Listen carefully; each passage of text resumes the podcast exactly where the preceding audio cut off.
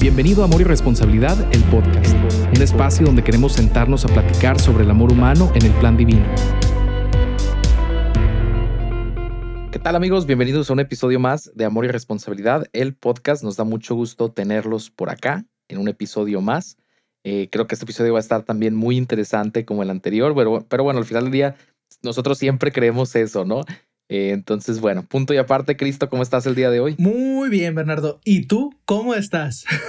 no, me siento que digas que no te pregunto. Esto suena como Plaza Sésamo. Pero no, bien, bien, también. Qué bueno que preguntas, qué bueno que notas que soy una persona. Eh, no, la verdad es que bien, muy emocionado, muy buena semana. Eh, pero bueno, entramos en materia porque también nos pusimos como reto hacer un episodio corto. esperamos hacerlo un poquito más corto que el anterior igual, o sea, avísenos si les parece que sean más cortos, si les gustan que sean más largos, no sé. Pero para mi punto de ver o para nuestro punto de vista, eh, pues es más práctico que sean más cortos, ¿no? Pero bueno, vuelvo al tema. Lo que queremos hablar un poquito el día de hoy es como la, la manera en la que el amor a veces nos transforma, ¿no? O la manera en la que el amor a veces nos interpela.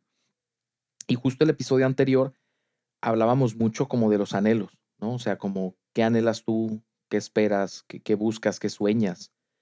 Y queremos como reafirmar en este episodio que los anhelos sí se cumplen. Es decir, que si eso está ahí, si ese deseo, si ese sueño, si ese anhelo está ahí, es por algo y puede ser eh, llenado, digámoslo de esa manera. O sea, Dios nunca nos va a hacer desear algo que sea imposible, ¿no? Sería hasta cruel de su parte. Eh, y no sé, en ese sentido creo que vale la pena no solo conectar con mis anhelos, sino saber que esos anhelos pues están ahí y están bien, ¿no? De hecho, Bernardo, creo que no solamente están ahí, ¿no? Sino que Dios los ha puesto, ¿no? Creo que eso es bien, bien importante, porque no hay nada en nosotros que Dios no lo haya puesto, pues. O sea, me refiero a que todo lo que nos conforma y todo lo que eh, pues somos como personas, Dios lo ha puesto y está bien, ¿no? Y es bueno.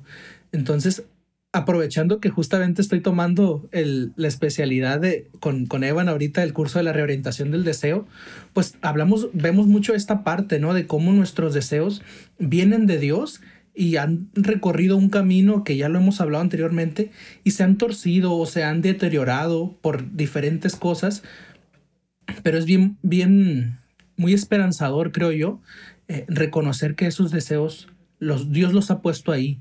Por lo tanto, si Dios los ha puesto ahí, quiere decir que tienen un fin y ese mismo fin, pues es Él mismo, ¿no? Y ahorita te mencionaba, ¿no? Que quería como que mencionar eh, a, Santa Teresita porque creo que siempre es como que em, este ejemplo de Santa que se dejó transformar verdaderamente en las manos de Dios, ¿no? Y se abandonó, un ejemplo de abandono muy, muy padre, o sea, un abandono muy humilde y muy, pues sí, o sea, como que ella decía, no soy un lápiz en las manos de Dios, como que todo muy, muy padre, muy bonito. Ella relata su, su vida y su vida en el Carmelo. Entonces, como que ella siempre eh, habla de, de cómo el deseo de ella es pertenecer a Dios y abandonarse en sus manos, ¿no? Es como que justamente eh, este deseo que ella tenía era el pertenecer a Dios y era eh, el el ser transformada por Él en sus manos y en su, en su misericordia. Entonces ella dice que Dios, cuanto más nos quiere dar, tanto más nos hace desear. O sea, que esos deseos que Dios ha puesto en nuestro corazón, que por más grandes que sean, en ocasiones podemos pensar que en la búsqueda de un amor, de un amor auténtico esos deseos no, no son posibles, ¿no? O, no, es que, o no me lo merezco. Sí, no nos creemos merecedores de eso. Y ella dice que cuanto Dios más ha puesto en nuestro corazón, más grande va a ser el anhelo, o sea, más va a ser el deseo. ¿Y quién va a poder llenar esos deseos, esos anhelos? Solamente Dios, ¿no? Entonces era como que esta parte de ella de, de ser literalmente en las manos de Dios abandonada, ¿no?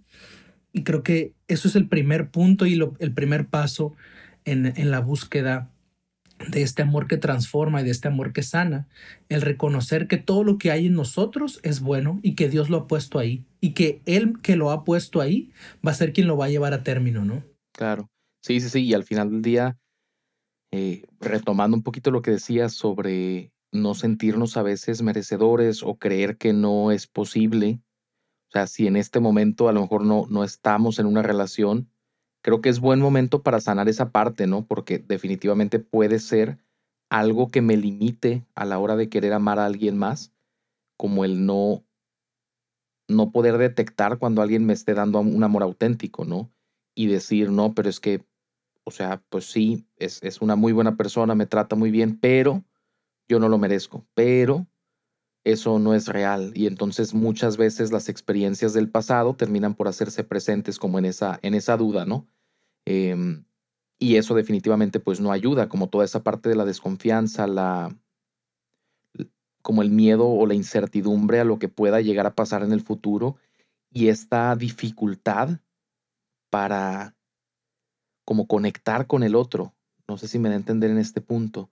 O sea, porque muchas veces esas experiencias del pasado se van a manifestar así, ¿no? Y retomando un poquito eso, yo sí creo que el amor verdadero en sí, bueno, ambos lo creemos, o sea, juntos como que estuvimos desarrollando esto, pero, pero es un hecho que el amor verdadero, el amor auténtico, sana. O sea, me sana de lo que vivo en el día a día. Las heridas del pasado, digo, sabemos que la manera en la que sabemos que existen es por lo que en el hoy puedo observar, puedo palpar, en donde se me está dificultando X o Y cosa, ¿no? Y entonces se va a hacer presente con esas creencias negativas de mí, de los demás, del mundo, de Dios, de las relaciones, del amor en sí mismo y de muchas otras formas, ¿no? Como esta eh, dificultad para conectar, como la parte de la codependencia, como la parte de todo lo que hemos venido hablando en episodios anteriores que dificultan que una relación crezca, ¿no? Y se dé. Pero yo sí creo que un amor verdadero por sí solo, decíamos, a veces no es, no es suficiente, pero cuando sí lo es? Bueno, cuando hay disposición de ambas partes de amar y dejarse amar.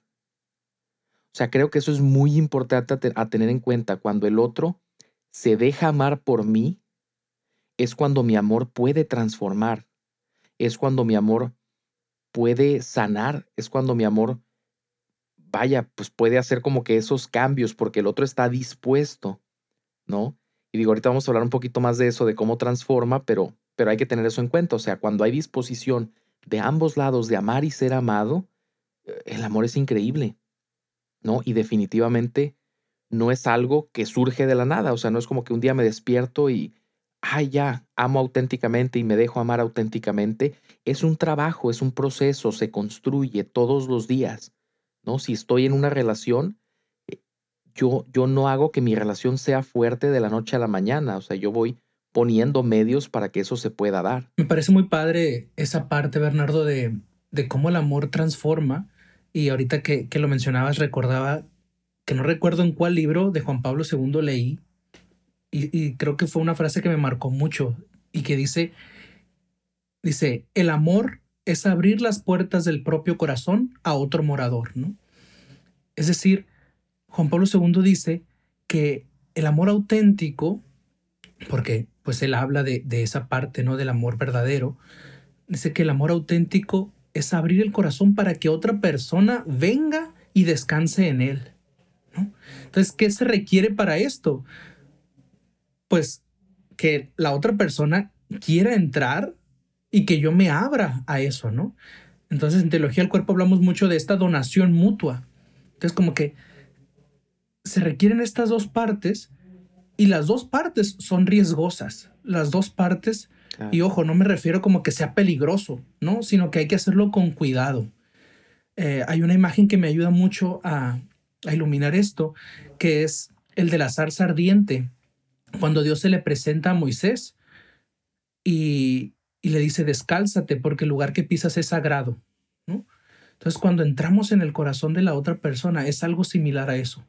Hay que descalzarnos, ¿no? Hay que como que quitarnos las barreras, quitarnos los prejuicios y entrar con mucho cuidado, porque el alma de la otra persona es sagrada. Y puede ser que en ocasiones haya cosas que tocamos de la otra persona que son muy íntimas y que si no las tocamos con cuidado puedan herir, puedo herirlo, ¿no? O puedo herirla. Entonces, creo que solamente era para ejemplificar esto de que el amor implica dos, dos partes siempre, siempre, ¿no? El quien entra al corazón de la otra persona y quien se abre. Y muchas veces, por estas heridas que, o malas experiencias que hemos tenido en, el pasado y que justamente, como le decía, se presentan en el, en el hoy, en el día a día, me es difícil abrirme a la otra persona, ¿no? Creo que en ocasiones tenemos esa experiencia de que sea difícil el, la parte de comenzar a conocer a una persona y dejar que la otra persona venga y entre a mi vida, venga y entre y me conozca y conozca cómo soy, mis costumbres, todo lo que soy, ¿no? Como persona. Y es, es creo que en ocasiones difícil para una persona que ha tenido estas heridas el, dejar a otra persona y creo que también no quiero extenderme mucho, pero cuando hay esta parte de las heridas de no abrirme a la donación de la otra persona, también la otra persona sufre porque creo que puede pasar que la otra persona cree que hay algo mal en ella porque no puede entrar a mi vida, ¿no? Y, era solamente como para ejemplificar eso eh, que decías de la, de la sanación y cómo las heridas se hacen presentes en el hoy. Sí, claro. Y, y o sea, al final del día, o sea, siempre insisto mucho en esta parte, ¿no? No se trata de, ah, entonces voy a ir a terminar mi relación porque necesito sanar y no sé qué, porque yo sí creo que el amor, o sea, el amor por sí mismo, incluso puede sanar esa parte, ¿no? Como el, o sea, si yo en el pasado he visto que otras personas han jugado conmigo o me han lastimado o no han sido sinceros y de repente me doy cuenta de que mi relación actual, pues sí es así, o sea, y sí, sí me acepta como soy y sí como que me hace espacio en su corazón y no como que desco o sea, no, no, me da razones para desconfiar o para dudar. Creo que eso va moldeando una capacidad de, de dejarme amar. O sea, como que va, va quitando esas barreras o, las va dejando de lado un poco para entonces poder abrir el corazón, ¿no? Claramente cuando ha pasado un tiempo y eso no lo estoy logrando, bueno, a lo mejor puedo buscar ayuda, ¿no? Pero no, no es el fin del mundo, todos estamos heridos de una u otra forma y todos hemos sido lastimados de una u otra forma, pero sí es nuestra responsabilidad sanar esa parte, ¿no? Eh, creo que muchas veces nos escriben, ¿no? Como para decir, oye, ¿qué puedo leer? ¿Qué puedo estudiar? ¿Qué puedo esto? ¿Qué puedo aquello? Pero la realidad es que Digo, podemos sugerir un mundo de libros y, material y no sé qué, pero no hay nada como empezar un proceso integral, o sea, dirección espiritual, eh, terapia psicológica, etcétera. O sea, yo, yo en mi vida no noté cambios hasta que inicié con la terapia psicológica y con el acompañamiento espiritual. O sea, yo leí un mundo de libros, eh, tomé un mundo de cursos, pero no, no estaban enfocados en la parte que yo necesitaba ¿no? Entonces, esa es la invitación. Y a lo largo de mi proceso de sanación, yo no mandé a la goma mi relación, digámoslo así, ¿no? O sea, yo no terminé mi relación. Había dificultades, sí había dificultades, pero a la par, o sea, el mismo amor de, de María, pues era para mí muy, muy, muy sanador. O sea, y era para mí como un, motivo de saber que yo podía ser amado incondicionalmente. O sea, que yo podía ser amado como yo era. ¿no? Y entonces muchas de mis barreras fueron bajando por eso. Entonces, pues la invitación es eso, como ponerlo en la balanza, discernirlo y como abrirnos a la experiencia, ¿no? Por otro lado, creo también que el, amor auténtico o el amor verdadero, pues saca más quien nosotros somos realmente. ¿no? O sea, como que me da más permiso de ser yo y menos las máscaras con las que ando por la vida, y menos las historias que normalmente me cuento o le cuento a otros sobre mí. Puedo ser más yo. Sí, quisiera en esto, en este punto, Bernardo, mencionar que em, tal vez haya personas que nos están escuchando y que no están en una relación, ¿no? Entonces, decías que el amor auténtico como que saca nuestra mejor parte, ¿no? Y nos ayuda a ser más nosotros mismos. Y te comparto y les comparto a las personas que nos escuchan que la experiencia de la sanación, digo, porque tú te dedicas ahorita ya concretamente a eso, ¿no? A, ayudar a las personas en este proceso. Eh, y, lo, y lo que yo sé de la sanación es por experiencia propia, ¿no? Es por, por lo que yo he ido viviendo a lo largo de mi vida en mi relación con Dios y ya actualmente con, con mi novia, ¿no? Y que definitivamente ha sido eh, una experiencia transformadora en la que he reconocido muchas cosas que en ocasiones pasadas yo creía que estaban mal de mí, ¿no?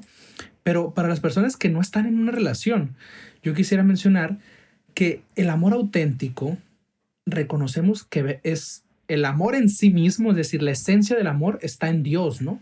Y que Dios nos ayuda a ser más nosotros mismos. Es decir, les comparto, en mi experiencia de sanación fue cuando me dejé transformar por Dios en un proceso difícil, complicado de ver eh, mis heridas, cosas que viví en, en mi, eh, pues en mi vida pasada, que me estaban afectando mucho en la manera en la que yo veía a Dios en la actualidad, ¿no?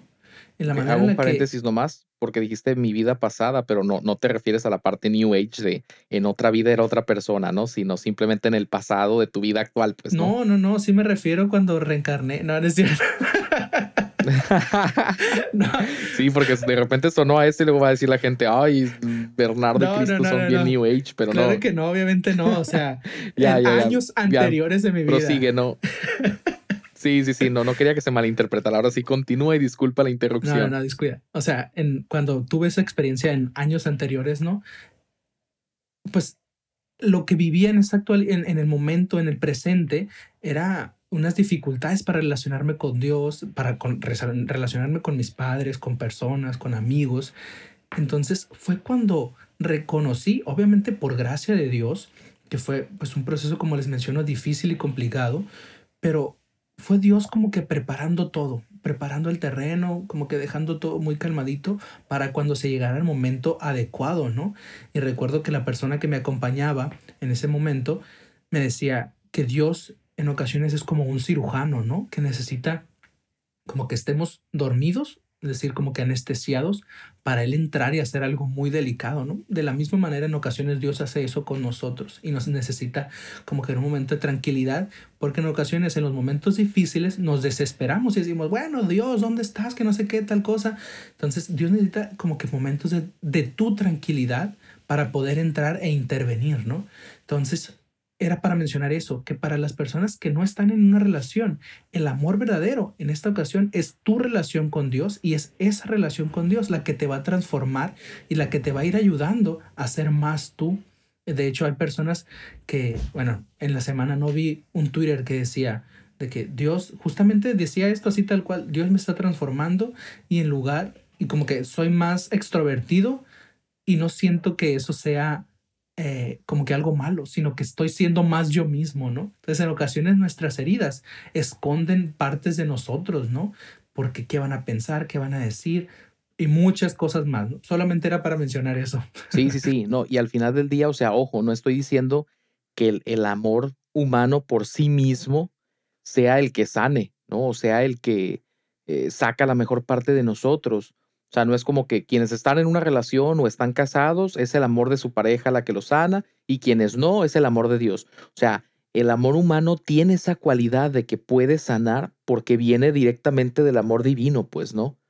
O sea, en cualquier escenario va a ser Dios quien sane, o sea, incluso en el ámbito terapéutico, pues, ¿no? O sea, yo como psicólogo sé que no soy yo quien sana, sino es Dios mismo quien por medio de la terapia puede lograr eso. Y entonces igual es Dios mismo quien por medio de mi novia, mi esposa, etcétera, puede sanarme, ¿no? Y esa parte que dices, Cristo, es súper cierta y, por lo menos yo lo veo, eh, pues en, en mi práctica, ¿no? O sea, de repente te das cuenta de que las personas, mientras van sanando, va cambiando su personalidad. O sea, pero no solo no solo lo ves, sino lo puedes medir. O sea, si tú aplicas, y esto es muy real, si tú aplicas un instrumento de medición eh, de personalidad al inicio de, la, de, la, terapia, siempre y cuando sea terapia de, reprocesamiento de trauma, no, no cualquier terapia, pero aplicas un instrumento al inicio y lo aplicas al final y, hay, hay, un cambio bien drástico del tipo de persona que era en relación a, o en comparación con el tipo de persona que se es después de, ¿no? Y eso es así porque como bien dices, o sea, muchas heridas me frenan de poder ser yo y entonces vivo como con una máscara permanente, ¿no? Y, me olvido de quién soy yo realmente. Entonces, el amor sí tiene esta cualidad de sacar lo mejor de mí, de sacar quién soy realmente. O sea, creo que eh, mucho, por ejemplo, en, mi experiencia personal, mucho de quien era antes de María, eh, sí había como mucha inseguridad como en, de mi persona hacia los demás, ¿no? Y creo que la relación con María me ha ido ayudando a saber que, o sea, no, no como que digámoslo, pongámoslo en estos términos, que no hay nada mal conmigo. Digo, tengo mis defectos, ¿no? Pero, pero en ese sentido no es que yo sea como que defectuoso, sea malo, etcétera, ¿no? Y eso es posible debido a que su amor viene del amor divino. Entonces, esa parte también vale la pena reconocer. Y a la par, creo que también el amor, o sea, nos fortalece mucho, ¿no? O sea, ser amado auténticamente eh, me permite a mí, pues, ser más fuerte, ¿no? Y, creo que un, un, muy buen ejemplo de eso que creo, creo, no, no sé si me equivoco, pero creo que era Chesterton quien decía que el soldado no va a la guerra por lo que tiene delante, sino por lo que deja atrás. ¿No? O sea, no.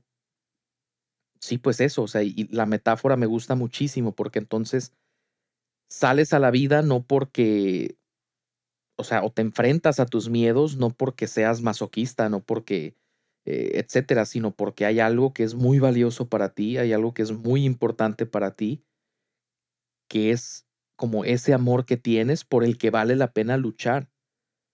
¿No? Sobre todo, por ejemplo, en, el tema de la castidad, no, no, o la invitación siempre es a no verla desde la represión o no verla desde el no, sino desde el sí. O sea, ¿qué es tan valioso para mí que estoy dispuesto a esperar con todo lo que eso implica? Y entonces reconoces ese amor auténtico. Es, es, tan valioso, es tan importante para mí que quiero, quiero guardarlo. Y estoy dispuesto a esperar. Digo, simplemente lo tomo como ejemplo, ¿no? No es el tema ahorita del episodio, pero en ese sentido creo que sí nos da mucha fuerza, ¿no? Y, y por, digo, lo cuento en mi experiencia porque soy hombre, pero creo de verdad que sin, sin, sin experimentarme amado, sin dejarme amar, hay un mundo de cosas que yo no me hubiera atrevido a hacer. O sea, que de verdad por ese amor yo opté por estar dispuesto a sentir incomodidad, molestia, eh, miedo, nerviosismo, preocupación, todo esto que es incómodo, que es molesto, que es desagradable, por eh, algo que, que tiene que ver con ese amor, ¿no? Por esto que es valioso para mí, como volviendo un poquito al tema de los valores que hablábamos el episodio anterior. Entonces, eh, y, creo que John Eldridge, cuando lo menciona en Salvaje de Corazón, que todo, todo hombre eh, como que busca una aventura y busca también como una, creo que lo dice así, ¿no? Como una, una belleza que rescatar o algo así, eh, si no me equivoco. Entonces creo que va en ese sentido, o sea, cuando yo me experimento amado, estoy dispuesto a dar la vida por, por eso que es tan importante para mí. Sí, o sea, creo sin duda que ese, esa como que visión de, del amor auténtico, eh, cuando encontramos como que aquel es, ¿no? Y conectamos con estos anhelos que hemos mencionado, que, que es importante, ¿no? Como que volver a, a ya lo mencionamos el, el, episodio pasado, de ver, o sea, qué es, cómo es el amor que anhelas, cuál es, míralo, y bueno, ya lo sé, no sé, ya conecto con ese, así es, ¿no? Es este. Eh, dejo todo, ¿no? O sea, de verdad es como que, pues vamos, ¿no? O sea, y por más difícil que sea el camino, y recuerdo que cuando estaba en mi proceso de discernimiento vocacional, en, en un momento experimenté eso, ¿no? De, dije, o sea, dije, wow, o sea, Dios me invita a esto, ¿no? Aquello es a lo que, esa es la meta. Y, y recordar mucho una, a San Pablo que dice, entre palabras, ¿no? De que dejándolo todo por Cristo, voy delante, ¿no? O sea, como que me, me, acerco a la meta, algo así, ¿no? Y yo recuerdo que cuando le fui y le conté a mi director espiritual, yo hablaba con él como que muy coloquialmente, así como compas a veces. Eh, y le dije, padre, le dije, es que no puede ser, o sea, Dios me invita tal cual, y no sé qué. Le dije, es que me, me, tiro de cabeza, le dije yo, ¿no? Y el padre saltó la, la risa en ese momento. Pero es así, o sea, cuando encuentras esa, esa meta, cuando reconoces que el amor auténtico es aquel y que y lo anhelo y lo quiero, pues apaga y vámonos, ¿no? Como dicen los españoles, o sea, vamos, o sea, me, me, me aviento, o sea, me, hay algo que me impulsa a eso, ¿no?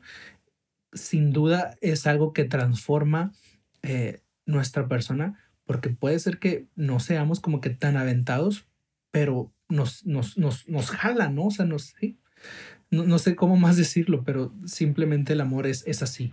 Claro, sí, sí, sí, y en ese amor es que encuentras la fuerza para lanzarte a eso, ¿no? Como aventarte de cabeza, como tú decías. Eh, y, y, hay que tener en cuenta que, ojo, o sea, no, no, o sea, el amor transforma no en lo que yo quiero que el otro sea, ¿no? Sino en lo que esa persona está llamada a ser. O sea, como que saca esa parte del otro y eso es muy importante a considerar, porque el amor verdadero eh, no busca como ese cambio, eh, digámoslo, egoísta a lo mejor, o, o ese cambio de porque así yo lo quiero y así me gusta y esto es lo que yo quiero, sino más bien como ese cambio de que puedas tú ser o que pueda el otro ser su mejor versión, ¿no? Que pueda ser más quien Dios lo llama a ser. Y creo que eso es, es muy sencillo. Y ahora, ojo, o sea, un amor auténtico eh, no tiene que ver con ser perfecto, ¿no? O sea, que yo busque o que trate de vivir un amor auténtico no implica que no va a haber problemas porque somos seres humanos, ¿no? Y entonces lo normal es que haya en ocasiones discusiones, obviamente en el margen del respeto y en el margen de la apertura en la comunicación, eh, pero al final del día es eso, como reconocer que lo normal en las parejas es que en ocasiones haya desacuerdos y puntos de vista diversos, ¿no? Y entonces eso es parte de, y eso está bien. Y por otro lado, o sea, también el amor verdadero hay que reconocer tiene que ver también con límites, ¿no? O sea, yo digo yo, para poder amar al otro y poder ser amado, necesito aprender a poner límites. Es decir, decir qué sí me gusta, qué no me gusta. Eh, como que esa parte, enseñar al otro cómo me gusta ser tratado y cómo no me gusta. Y, y precisamente para eso son los límites. Poner un límite no nos hace malas personas ni hace que amemos menos, ¿no? cuando yo hago algo que a lo mejor a María le molesta, o sea, que tiene que ver con bromas, juegos, etcétera, eh, pues ella pone un límite y me lo dice, sabes que no, no me gusta esto. Y entonces a mí me toca, pues, respetar ese límite. ¿no? Si, te fijas, no tiene que ver conmigo, o sea, es diferente si María me dijera, ay, no me gusta tu cara, que obviamente pues no, no la puedo cambiar, o sea, es lo que es, a que me diga, oye, eh, no, no me gusta este juego, no, no me gusta esta conducta, y entonces pone límite y a mí me toca como que respetar, ¿no? Eh, y de igual manera en mi caso, pues, oye, sabes que tal o cual cosa. Y, creo que de eso se trata también el amor, o sea, de, esa confianza de saber compartir y expresar lo que pues pasa dentro de mí, ¿no? Ya lo hablábamos en otro episodio, y saber cómo, pues eso, mostrar al otro cómo tratarme. Así es, creo que es bien importante. Siempre digo eso, ¿verdad? Que es bien importante. Pero es que todo es muy importante. Todo, eh, sí, es, importante lo que digo. Ay, no. no, o sea, quiero mencionar que em, e, el amor en ocasiones tenemos la, la, una idea equivocada de que es algo que surge, ¿no? O sea, que ah, ahí está, ¿no? O que comenzamos a ser novios y ¡pum! O sea, todo es perfecto, ¿no? Eh, sí, aunque los dos seamos muy virtuosos, no, no, no, pasa así, ¿no? Porque a pesar de que seamos virtuosos, también, también estamos defectuosos. Es como que problemas eh, los va a haber, creo que no nos referimos a que problemas de infidelidad y ese tipo de cosas que ya lo hemos dicho que son como que estos focos rojos de definitivamente ahí no, ¿no? Este, Entonces, sino que a las discusiones, o sea, diferencias de personalidad, de bromas, de lo que sea, ¿no? Ese tipo de cosas que en ocasiones eh, pues, no, no, no son tan agradables de la otra persona, ¿no? A ese tipo de problemas nos referimos em, y que pues existen, los va a ver y prepárate porque los va a ver toda la vida, ¿no? O sea, no, no se van a acabar, o sea, ¿por qué? Porque pues, pues imagínate, o sea, compartir toda la vida con, con una persona que sin duda es un reto, pero como lo hemos mencionado eh, y cómo nos ha ayudado la teología del cuerpo a reconocer toda la bondad que hay en eso, ¿no? En, en, el, en el compartir, en el donarte a la otra persona y recibir su don. Creo que vale totalmente la pena. Claro. Sí, sí, sí, totalmente. Y entonces, pues básicamente de eso queríamos hablar el día de hoy, como de qué, qué hay en el amor. O sea, si lo que busco o, o en dónde están estos anhelos que, que persigo, ¿no? O sea, justo el episodio anterior tenía que ver con como qué pasa si, si este tipo de amor que estoy viviendo no, no, no llena esto que yo anhelo o no creo que pudiera llegarlo a llenar. Claramente, ninguna persona humana puede llenar mi deseo de infinito, ¿no? O sea, ninguna persona puede tomar el, lugar de Dios, pero vamos, humanamente hablando, a lo mejor mi relación no, no va en el camino que yo quisiera que fuera, ¿no? Y entonces, ¿qué hago y demás? Y en este episodio queríamos tratar un poquito como la otra cara de la moneda, o sea, cómo, cómo sí es el amor y qué, qué entonces sí usualmente anhelamos. A lo mejor no todos, pero creo que anhelar esto es bastante sensato. O sea, buscar un amor que no me hiera, sino que me sane. Buscar un amor que no me haga tener que usar una máscara, sino que me permita quitármela. O sea, buscar un amor que no me haga temer, sino que me haga más fuerte, ¿no? Y que me acompañe en la lucha y demás. O sea, buscar un amor no que me haga retroceder en mi camino, sino que me transforme. Y buscar un amor no perfecto, sino humano, un amor que me haga más yo.